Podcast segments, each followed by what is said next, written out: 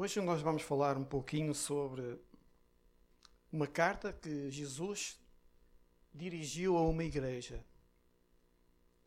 Houveram sete cartas que foram dirigidas às sete igrejas da Ásia Menor, lá no livro do Apocalipse, capítulos 2 e 3. E uma delas foi dirigida a uma igreja chamada Laodiceia, ou seja, a igreja que estava em Laodiceia, que era o nome da cidade onde ela estava. Laodiceia era uma cidade muito importante naquele tempo. Estava localizada no centro de grandes rotas comerciais e era muito rica, era muito opulenta e destacava-se por ser uma das cidades mais ricas do mundo de então, onde existiam muitos milionários e tinha um senão muito grave. É que a igreja que estava em Laodiceia uh, não sentia necessidade de Deus. Vejam bem, irmãos. Uma igreja evangélica cristã não sentia necessidade de Deus. Não sei se conseguem entender este raciocínio. A, a mim não me entra na cabeça. Mas era o que a igreja experimentava. Dizia que era cristã, mas Deus não tinha lugar lá. Havia um outro Deus que estava presente. A Laodiceia, a cidade de Laodiceia, era muito conhecida também por ter uma lã muito especial, famosa no mundo inteiro. Lã, aquela lã. Há quem diga que era uma lã preta, escura, talvez única. Uh, e era muito procurada e só pessoas com muito dinheiro podiam comprar essa lã. Também era muito famosa porque existia lá uma, uma escola de medicina, aquilo que nós chamamos hoje uma, uma, uma como se diz, uma universidade, uma faculdade de medicina, uma coisa assim, muito conhecida por isso, porque essa escola produzia um óleo para os ouvidos e também colírio para os olhos. Portanto, era uma cidade que tinha já uma evolução com algum monte já muito, muito famosa por essas coisas. Esta mesma cidade, Laodiceia, estava eh, rodeada por outras duas cidades. Do lado estava Hierápolis, do outro lado estava Colossos. Hierápolis, ou neste caso Colossos, era muito conhecida pelas suas águas muito frias. E Hierápolis, a outra cidade que estava do outro lado, não sei se desse daquele, eh, era conhecida pelas suas águas muito quentes. São contrastes interessantes. Uh, o que é que acontecia? Laodiceia ficava ali no meio, e um pouco mais destacada para, para, para, para baixo, vamos dizer assim. E as águas que vinham de Colossos juntavam-se com as águas que vinham de Herápolis e formavam um ribeiro único. Estão a ver o contraste? Quando as águas se juntavam, de um lado água quente, do outro lado água fria, a, água, o que é que acontecia à água corria? Tornava-se morna. E corria por ali abaixo, normal. E, e, corria pelas montanhas abaixo até entrar em Laodiceia. Só que a água, chegava, a água que chegava a Laodiceia era uma água imprópria para beber. Como se costuma dizer, salobra, não é? Salobra, que eu costumo dizer saloia, mas não é saloia, é salobra. era uma água salobra e intragável. Ninguém gostava daquela água. Ninguém, eu acho que, não sei, há, podem haver pessoas que gostam de beber água morna ou água quente, não sei. Certamente haverão. A minha mãe gostava de beber água quente. Não era chá, era água quente. Pronto, ela, ela lá sabia. De qualquer forma, a água tornava-se mesmo saborosa e, e, e imprópria.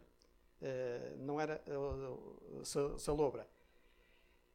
Era uma cidade, nessa mesma cidade de Laodiceia, existia uma igreja uma igreja cristã evangélica.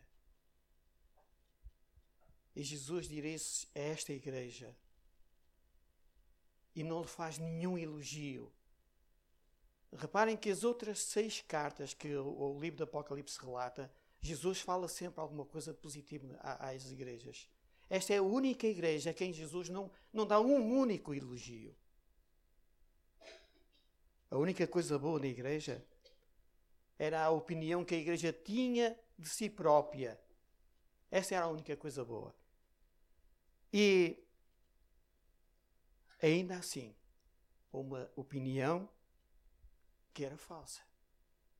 Os irmãos da igreja de Laodiceia, como se diz na gíria, estavam sinceramente enganados. E isto era grave.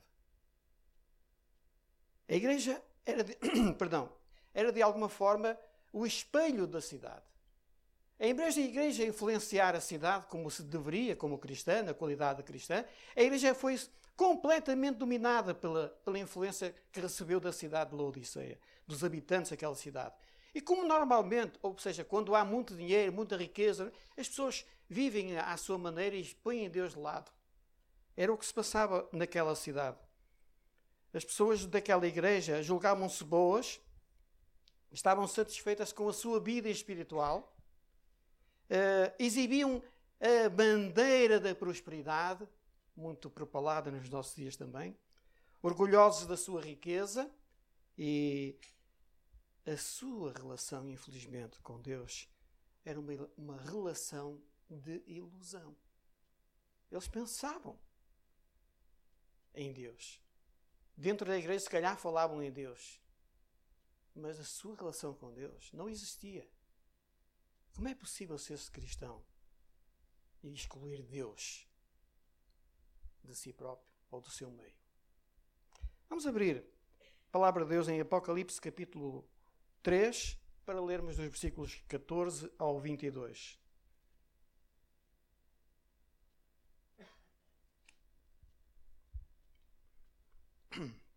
Apocalipse 3. E vamos ler do versículo 14 ao versículo 22.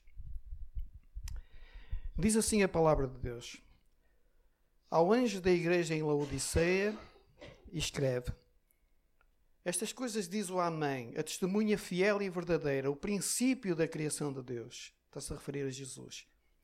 Conheço as tuas obras, que nem és frio nem quente. Quem dera que fosses frio ou quente. Assim porque és morno e nem és quente nem frio, estou pronto a vomitar-te da minha boca. Pois dizes: Eu estou rico e abastado e não preciso de coisa alguma. E nem sabes que tu és infeliz. Sim, miserável, pobre, cego e nu. Aconselho-te que de mim compres ouro refinado pelo fogo para te enriqueceres vestiduras brancas para te vestires, a fim de que não seja manifesta a vergonha da tua nudez, e colírio para ungires os olhos, a fim de que vejas. Eu repreendo e disciplina a quantos amo. Sê, pois, zeloso e arrependa-te. Eis que eu estou à porta e bato. Se alguém ouvir a minha voz e abrir a porta, eu entrarei em sua casa e cearei com ele e ele comigo. Ao vencedor, dar-lhe-ei sentar-se comigo no meu trono, assim como também eu venci e me sentei com meu Pai no seu trono. Quem tem ouvidos, ouça o que o Espírito diz às igrejas. Que o Senhor abençoe esta palavra aos nossos corações nesta manhã. Jesus começa, ao dirigir-se à igreja, começa. Eu vou desapertar o casaco, desculpa lá, não consigo. Começa por uh, fazer um diagnóstico ele olha para a igreja, tal como acontece com qualquer, qualquer um de nós quando vai ao médico, espera o diagnóstico do médico. E chega ali e espera o que é que ele vai dizer. E o médico às vezes dá boas notícias, outras vezes nem por isso. Mas é o diagnóstico que ele faz, baseado nos exames e, enfim, toda, toda aquilo que é, que é necessário ser feito para se atingir um diagnóstico. E quando Jesus dirige ou faz este diagnóstico à igreja, ele detectou algumas anomalias que refere nos versículos. Ele, uma das coisas que Jesus notou é que a igreja não tinha perdido o seu vigor, o seu, a, su, o seu, a sua dedicação espiritual, o seu fervor espiritual já era. Os seus valores também estavam ultrapassados, tinham outros valores. A sua visão era de tal forma que Jesus até usou o colírio que, produzia, que, esse, que era produzido lá na cidade para lhes dizer que eles precisavam pôr isso nos olhos. E as suas vestes. Eles tinham vestes, naturalmente não andavam nus, mas as suas vestes com, que, Deus aprovava para que alguém se apresentasse diante dele, essas vestes também estavam uh, rotas, vamos dizer assim. Então Jesus começa por identificar a ausência de fervor espiritual. E nós vimos isso no versículo 15, que já lemos. Eu costumo dizer que na igreja existem três temperaturas espirituais. Uma delas é o coração ardente, nós encontramos isto em Lucas 24, 32. Uma outra é o, o coração frio, que se encontra em Mateus 24, 12. E depois, aquela que é mais grave, que é o coração morno, nós costumamos dizer, nem nim, nem não. Que, estava, que encontramos no texto que acabamos de ler, no versículo 16. O problema da igreja de, de Laodiceia não era um problema teológico. Não era não eram as falsas uh, doutrinas, os falsos mestres, as heresias, não era tão pouco a imoralidade que havia, a igreja, pelo menos a, a, a carta que acabamos de ler, não fala em imoralidade. Não fala em problemas de heresia ou, ou, coisas parecidas com estas, nem, nem que houvesse lá malfeitores e que tivessem ali a aproveitar-se do dinheiro ou de outras coisas quaisquer. Não, não havia isso. Mas o que havia era bem mais grave e bem mais sério. O que faltava à igreja, irmãos, era a ausência de Jesus. A ausência de Jesus. Eu não sei se conseguimos perceber isto. Como é que eu posso dizer que sou de uma igreja cristã e Jesus está fora da igreja? Será possível haverem hoje igrejas que se dizem cristãs evangélicas, por exemplo, ou outras, e Jesus está fora da porta? Mas era o que estava a acontecer aqui. É o que o, o relato nos fala, não sou eu que estou a dizer. Eu sou só a transmitir o que, que os irmãos e eu acabamos de ler. A igreja era morna, era apática, era permissiva. Tudo o que o mundo fazia entrava lá dentro e tudo era, porra, tudo era bem aceito, não se passava nada. Nós precisamos ter muito cuidado com, o nosso, com a nossa intimidade com Deus. Olhar para esses exemplos e ver, mas como é que eu ando? Como é que anda a minha relação com Deus? Podemos correr o risco de enfraquecer ou morrer, porque outros valores se levantam, muitas vezes entre nós e na nossa vida, valores que podem levar-nos à destruição e à morte.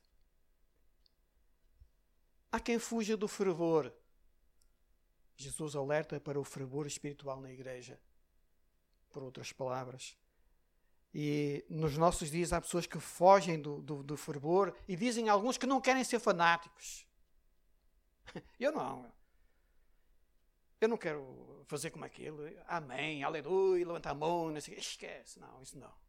Cada um tem a sua maneira e deve ser respeitada a maneira como cada um se, se, se dispõe na adoração a Deus. Ninguém deve criticar isso. Mas tem que aceitar aquele outro irmão ou irmã que tem uma forma diferente de adorar. Porque é assim que a igreja no seu todo se compõe e é feita. Fanatismo, como alguns dizem, é algo irracional. O fanático nem sequer raciocina, faz as coisas, é extremista, é cego. E, portanto, faz naturalmente as coisas sem preocupar-se muito com aquilo que vá. Mas alguém que tem Jesus no centro do seu coração, quando levanta a sua mão, quando usa aleluia ou amém ou o que for, Faz-o com sinceridade. E deve ser respeitado por isso. Porque tem fervor no seu coração. E quando Jesus entra na vida de alguém, ele faz a diferença. E é muito natural que alguém que tenha fervor espiritual sinta essa alegria, este desejo de, de, de, se, de adorar a Deus, se expressar na adoração desta maneira. Jonathan Edwards, um famoso pregador, disse certa vez o seguinte: precisamos ter luz na mente e fogo no coração.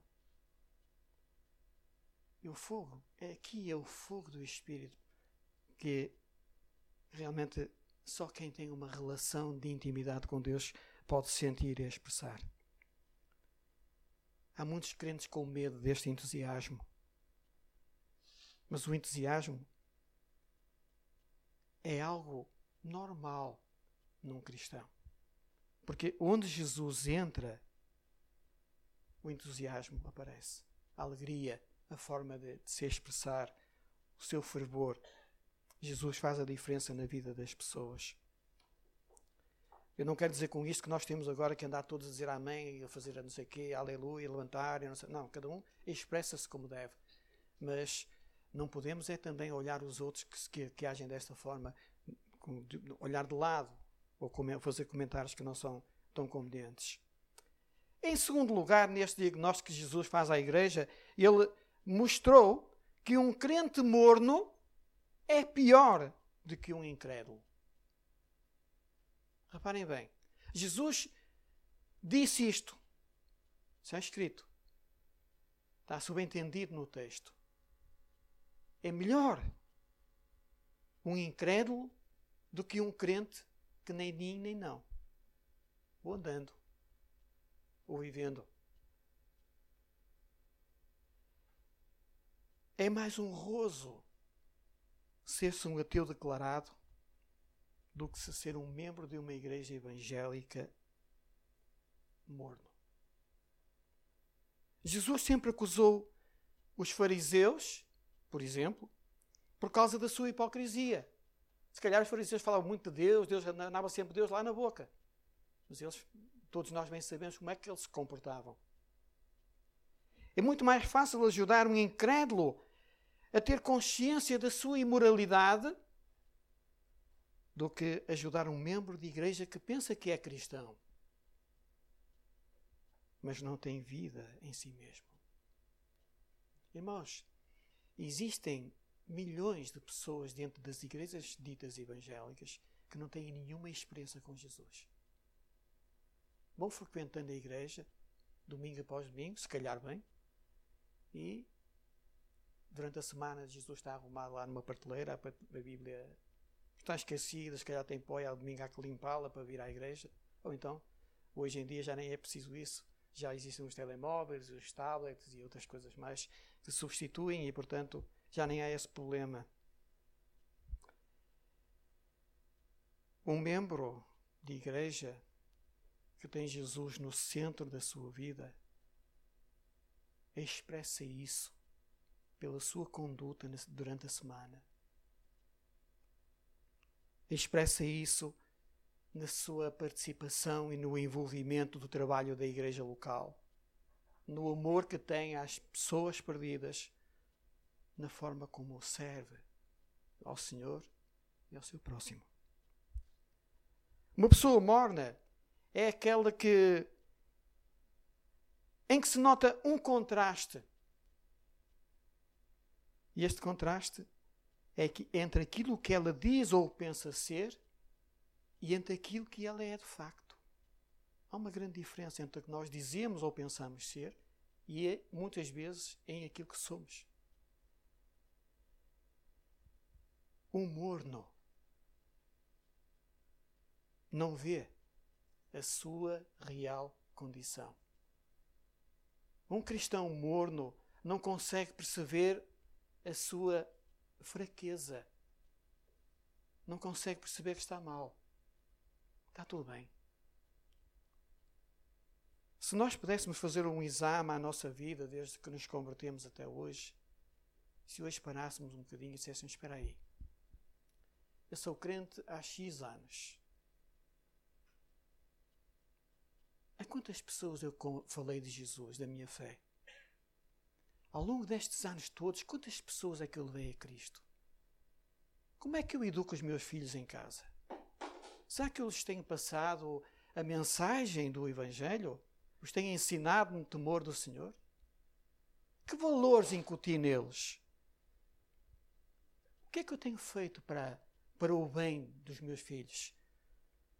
E na minha vida pessoal? Quanto tempo é que eu gasto diariamente com Deus? Já li a Bíblia toda ao longo de todos estes anos, alguma vez? E orar diariamente. Eu tenho 24 horas, como todos os outros.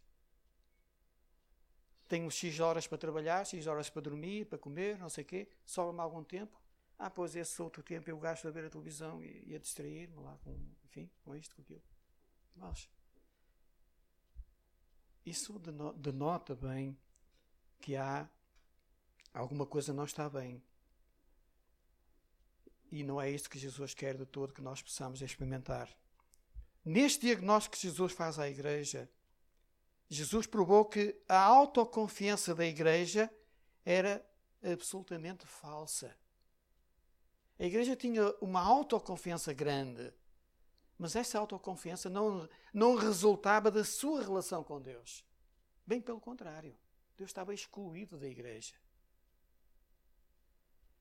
O engano é uma tragédia. Laodiceia considerava-se, a igreja em Laodiceia considerava-se rica, eh, e no entanto a igreja era pobre. Eu estou a lembrar-me dos fariseus. E particularmente daquele fariseu que dizia: Senhor, eu não sou como os demais homens. Lembram-se desse texto? Ou daquele outro que entrava no templo e dizia: Senhor, obrigado porque eu sou assim e não sei o quê. Eu não sou como aquele que está lá atrás. Não, eu sou, sou bom.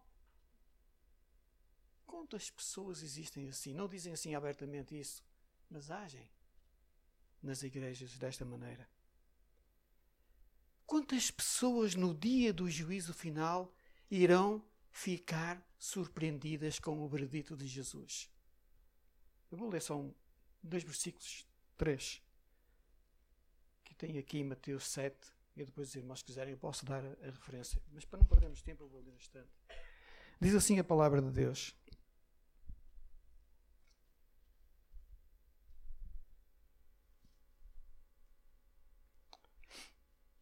Nem todo o que me diz Senhor, Senhor entrará no reino dos céus, mas aquele que faz a vontade de meu Pai que está nos céus. Muitos naquele dia, portanto, no dia do juízo final, onde dizer-me: Senhor, Senhor, porventura não temos nós profetizado em teu nome, e em teu nome não temos expelido demónios ou expulsado, e em teu nome não fizemos muitos milagres? Então lhes direi, explicitamente, de uma forma muito clara: Nunca vos conheci. Apartai-vos de mim, os que praticais iniquidade. Estas são as palavras que, que muitos vão ouvir naquele dia. Eu não sei se, se repararam que Jesus, que, nesse sermão Jesus está a falar para os discípulos e para, o, para a multidão que, que o ouvia, que o seguia. Não vos conheci, não vos conheço. Apartai-vos de mim, vós que praticais a iniquidade. Então, a autossuficiência é uma tragédia. A igreja pensava, tinha confiança em si e nas coisas que, que ela possuía dentro de, de, de, das suas portas. A igreja disse, diz o texto, não preciso de coisa alguma.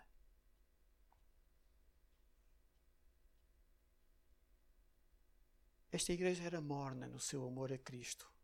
Vejam bem, era morna no seu amor a Cristo, mas era efusiva, fervorosa no amor ao dinheiro. O dinheiro era o mais importante que ela tinha. As contas bancárias eram importantes, porque essas eram o seu Deus. Eram essas que traziam à igreja a sua segurança. É que lhe davam confiança. E por isso, quanto mais tivesse, tanto melhor. Mas Deus não. Deus não tinha lugar lá. O amor ao dinheiro, a ganância por ter mais e mais e mais e mais, quando de repente se morre, fica cá tudo. Esse amor ao dinheiro produz uma falsa segurança.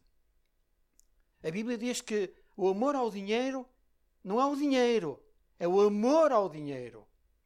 É, é a raiz de quê? de toda a espécie de males. Se os irmãos estiverem atentos e, e fizerem uma, uma, um, pensarem um bocadinho, não há nada de mal no mundo que não tenha por trás o dinheiro. O dinheiro está por trás de tudo que é mau. Jesus diz que ninguém pode amar a Deus e ao dinheiro ao mesmo tempo. Ou se ama a Deus, ou se ama o dinheiro. Mas muitas pessoas dentro das igrejas no mundo inteiro amam a Deus mas o dinheiro tem que estar aqui. Porque ele é que me dá segurança. Esta igreja orgulhava-se de ser rica e de não precisar de coisa alguma. Mas Jesus disse-lhe que ela era pobre, que ela era nua e que era cega. Pobre porque nunca tinha, não tinha como comprar o perdão dos seus pecados. Porque o perdão que Deus dá é de graça. Não é preciso pagar nada. Jesus pagou lá na cruz o preço do perdão dos pecados. Nua porque não tinha roupas adequadas para se apresentar diante de Deus.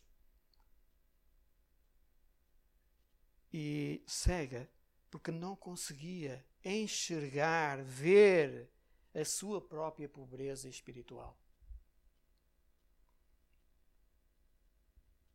Outra coisa que Jesus diagnosticou nesta, nesta análise à igreja é que um cristão morno, ele mesmo afirmou Jesus, que um cristão morno, é, em vez de lhe dar prazer, provoca-lhe náuseas. Eu não sei se sabem o que é náuseas, creio que todos sabemos. Má disposição, vontade de vomitar. Era o que a igreja provocava em Jesus. É curioso. Quando Jesus olhava para a igreja, dava, dava vômitos. O que é que isto quer dizer? Que ele ficava satisfeito, bom, estou contente? Naturalmente não. Uma igreja morna, segundo a Bíblia nos ensina, provoca náuseas ao Senhor da igreja, Jesus.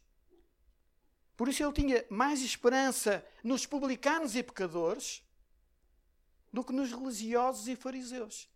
Vejam bem, Jesus tinha mais expectativa na, na conversão e na mudança de vida nos fariseus e publicanos do que nos, nos religiosos, naqueles que andavam sempre com Deus na boca para trás e para a frente. Mas que não viviam nada daquilo que, que queriam que os outros vivessem, muitas vezes. Deus salvou-nos, irmãos, para sermos o seu deleite, para sermos a menina dos seus olhos.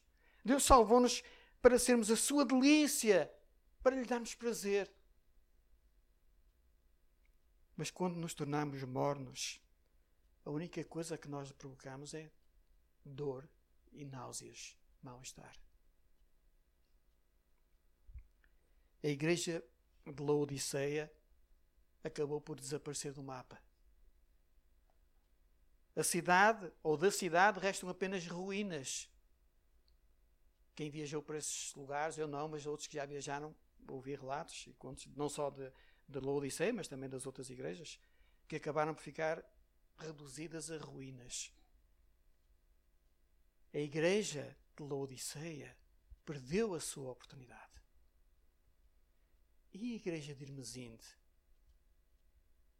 está a agarrar a oportunidade? Ou está. Vamos andando, vamos vivendo. Quando Jesus olha para a igreja em Irmesinde, o que é que lhe dá vontade de dizer e fazer?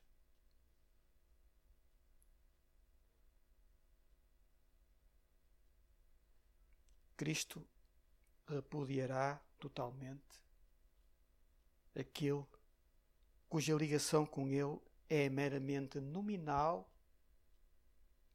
ou superficial ou morna. Aquele que anda na igreja, porque é normal vir a um culto de vez em quando e tal, estar aqui aos domingos, cantar e tal, contribuir, depois vai embora, à espera que venha outro, se correr bem. Isto não agrada a Deus.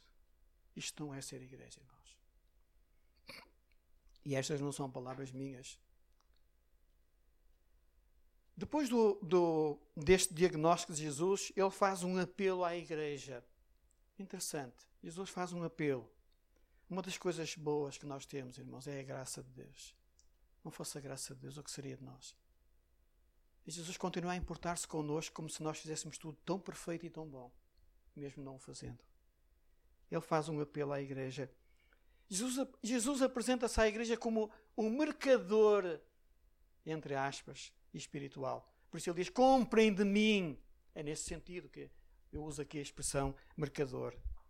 Jesus prefere dar conselhos em vez de ordens. Jesus podia dar ordens.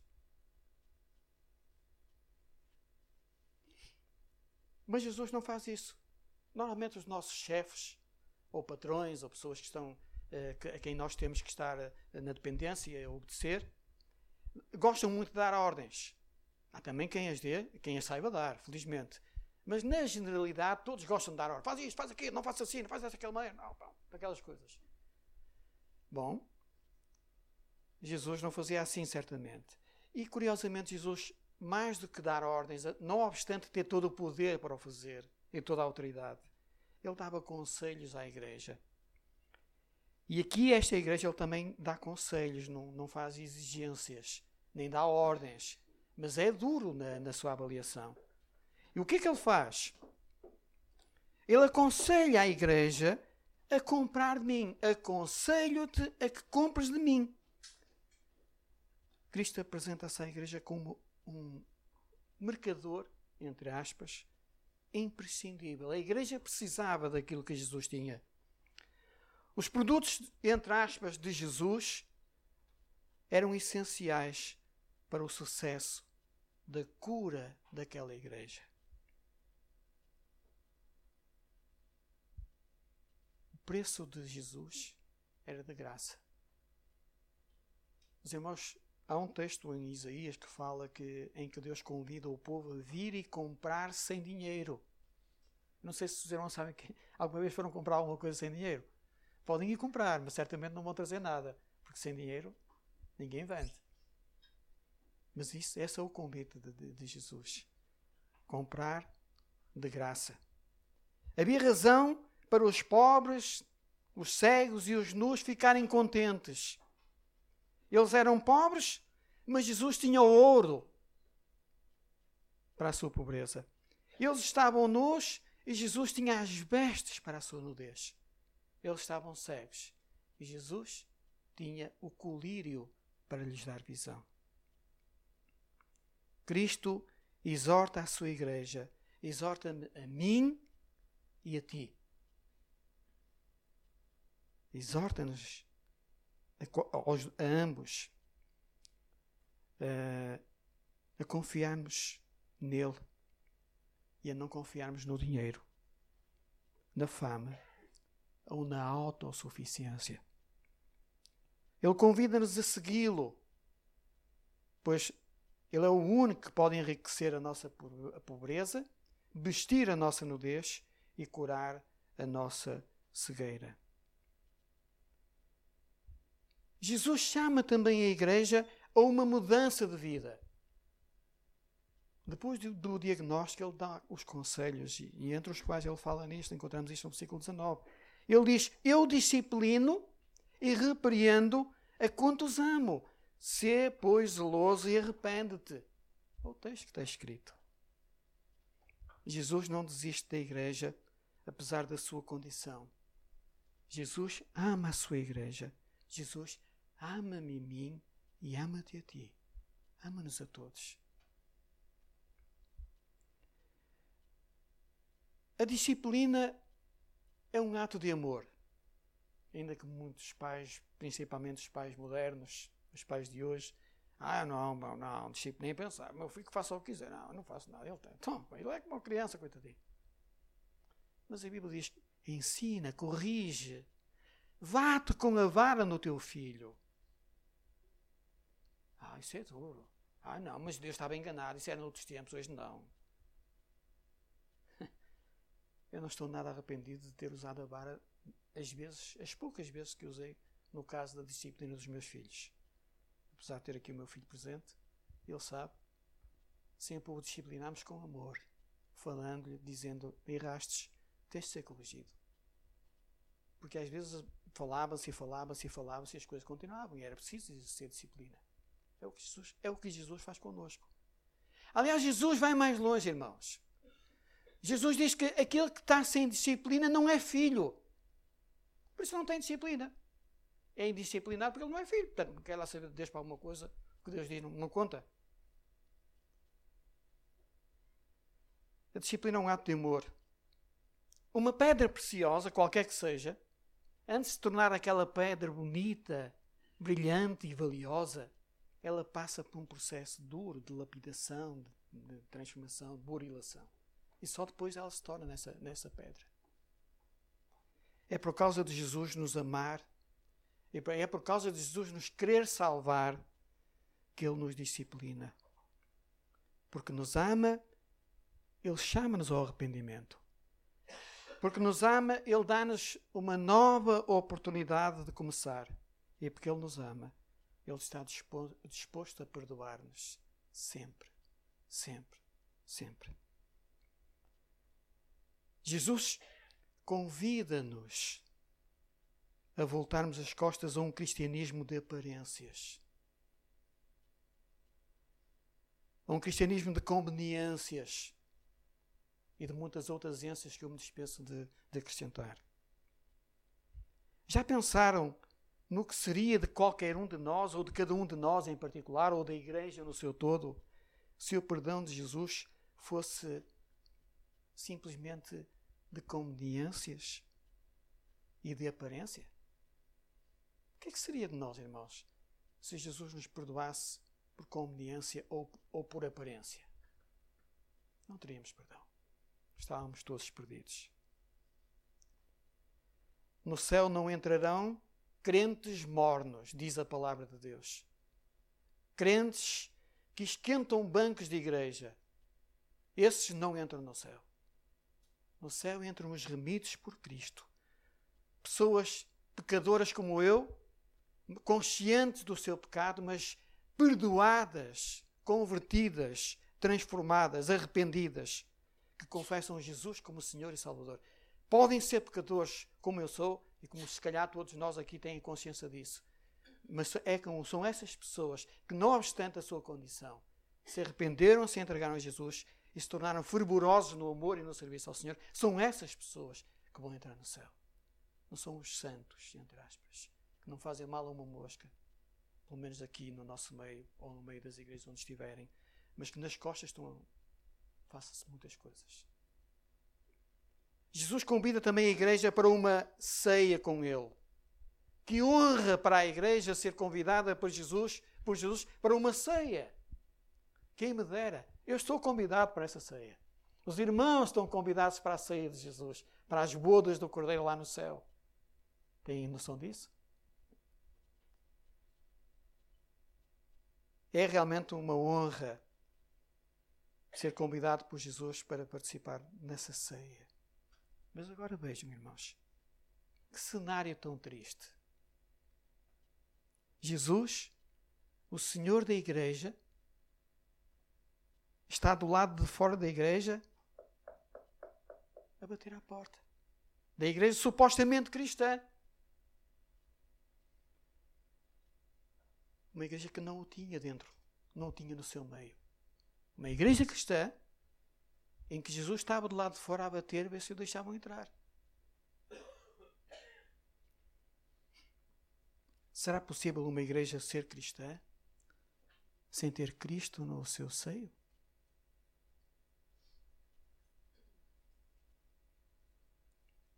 Será que alguém se pode salvar fora de Cristo? Nós somos cristãos porquê, irmãos? por muitas razões. Mas a principal razão pela qual, pela qual somos cristãos é porque queremos ser salvos. Ou não será? Para além disso, podemos desfrutar de muita coisa, de muitas bênçãos de Deus já neste mundo presente. Mas a principal razão é a salvação.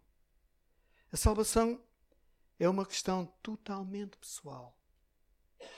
E mais, só Jesus Jesus Cristo salva. A Bíblia diz em Atos 4,12, podia citar muitos versículos, vou só citar um, que em nenhum outro há salvação. Fora de Jesus não há salvação. Porquê? Porque debaixo dos céus nenhum outro nome há dado entre os homens, da parte de Deus, pelo qual possamos ser salvos. Só Jesus salva.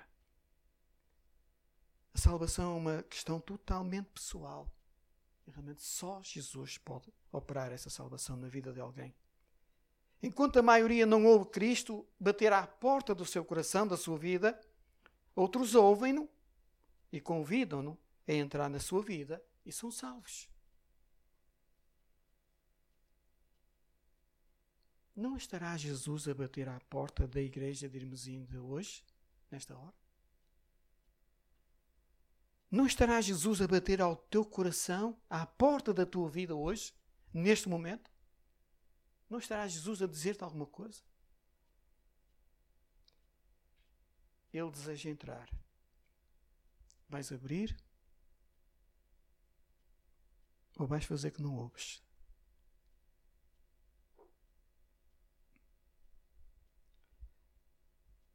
Allman and o Sr. Allman, famoso pintor, fez aquele quadro muito conhecido que os irmãos já, certamente já viram e até há quem possa ter em sua casa.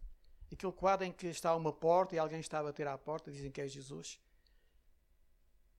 E é baseado supostamente neste texto bíblico, pelo que me foi dito. E um dia, numa exposição que ele fez com os seus quadros, tinha lá esse quadro também. E as pessoas que estavam a ver a exposição chegaram ali e quando viram algumas pessoas paravam junto do quadro e ficavam ali a olhar para o quadro, mas este quadro está errado, está mal. Imaginemos que é este o quadro aqui, é este cenário.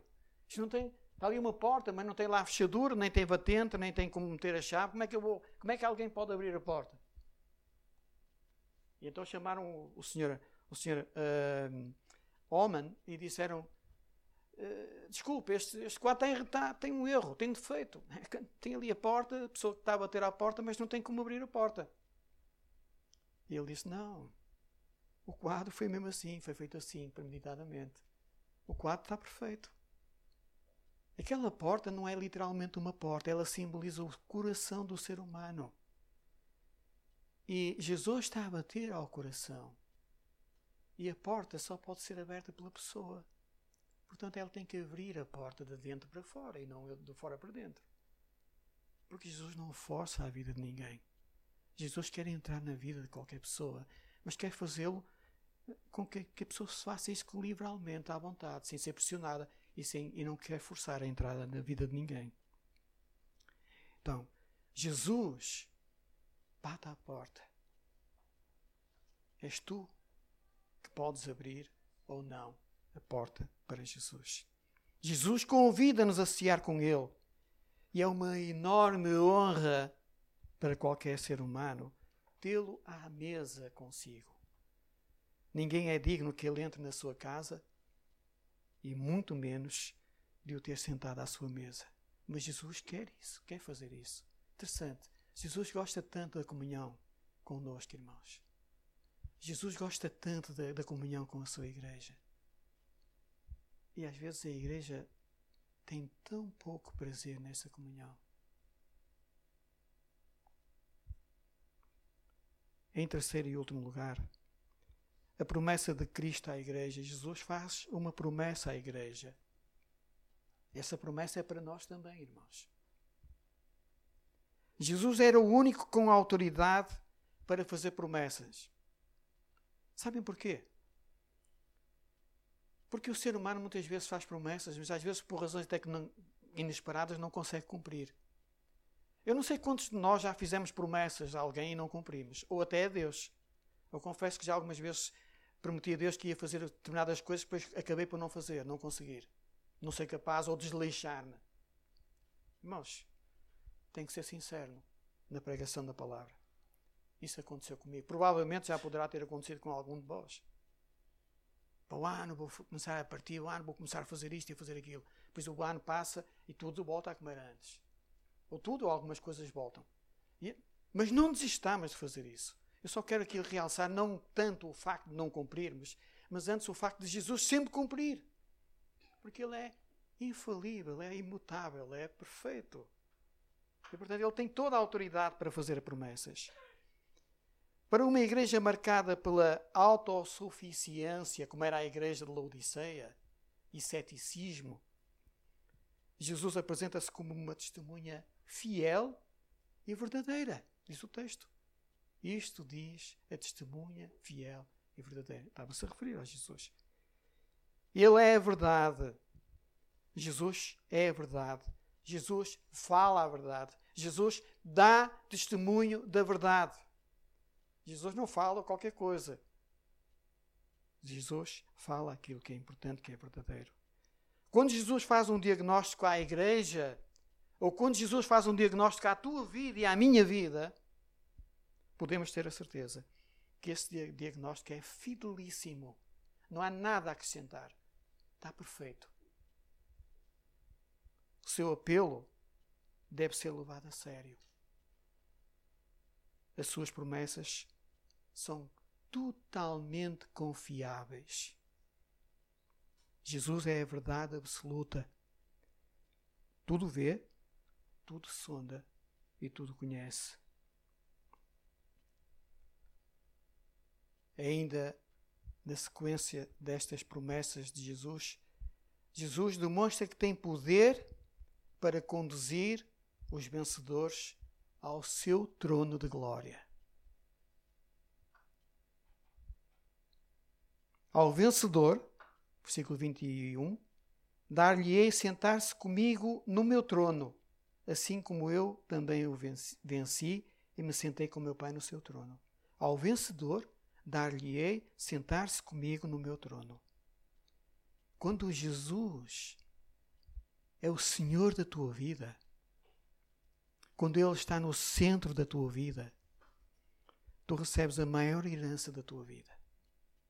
Não há mais nada, irmãos. Não há nada mais na vida que possa semelhar, comparar-se ou assemelhar-se à bênção da maior herança que é Jesus em nós. Tu recebes vestes brancas de justiça e santidade. Os teus olhos abrem-se para o discernimento espiritual. Os teus, os teus passas a ter alegria na comunhão com o Senhor, com o Filho de Deus. E também a gloriosa promessa de que te sentarás com Cristo no seu trono um dia e com Ele reinarás para sempre, como acabamos de ler no versículo 21. Concluindo, Jesus conhece-nos muito bem. Conhece-me a mim, conhece-te a ti muito bem. Todos os dias Jesus, se calhar, nos observa atentamente, pacientemente, olhando para nós com, com compaixão, com graça, com amor. Jesus não está aqui a ver, ah, tu fizeste isto, para aí, não é assim. Não é esse. Esse não é o Jesus que a Bíblia apresenta. Essa não é a forma de Deus agir. Quando algum pai disciplina o seu filho, independentemente da forma como cada um o corrige e disciplina, faz-o porquê? Porque o ama. Quer o melhor para ele. E Jesus, quando olha para nós, quando nos observa no nosso dia a dia, ele não está ali com, com, com pronto a. Vai, vai, vai, vai, agora que vais levar. Não é isto. Ele, faz, ele está pronto a é ter uma oportunidade para nos poder abençoar e ajudar nas nossas dificuldades. Jesus conhece a tua e a minha condição. Sabe se somos quentes, frios ou mornos. Se sentes que a tua vida cristã tem sido vazio, um vazio, tem sido apática, tem sido conformada com o ramo-ramo desta vida, do mundo à tua volta? Se tem sido sem sentido? Se ela se resume apenas às vindas ao culto, ao domingo, sentar, espera que acabe o culto, vai embora, espera que venha o próximo domingo. Se não sentes paixão pelos, pelos perdidos, amor a Deus e aos irmãos, tua relação com a igreja é uma autêntica letargia espiritual. Pode ser que sejas um crente morno, que não precisas de nada, nem precisas de ninguém. Só encontras defeito em tudo e em todos. E gostas de ter todos do teu lado, aos teus pés mas olha, irmão, eu tenho boas e más notícias para ti. As más é que tu nunca vais ter toda a gente do teu lado e aos teus pés. E as boas é que Jesus está disponível para te dar o colírio para os teus olhos, para que realmente possas ver e reconhecer os teus pecados, ver a tua real condição diante de Deus agora. Eu oro para que esse colírio de Jesus seja derramado, primeiramente nos meus olhos, depois nos olhos de cada um de nós, para que cada um de nós possa ver com toda a clareza a, no, a sua real condição diante de Deus. Jesus continua batendo à porta do nosso coração. E fica a pergunta: vais abrir ou vais deixá-lo de fora da tua vida? Termina o texto dizendo: Quem tem ouvidos, ouça o que o Espírito diz à, à igreja. Deus abençoe cada um de nós. Amém.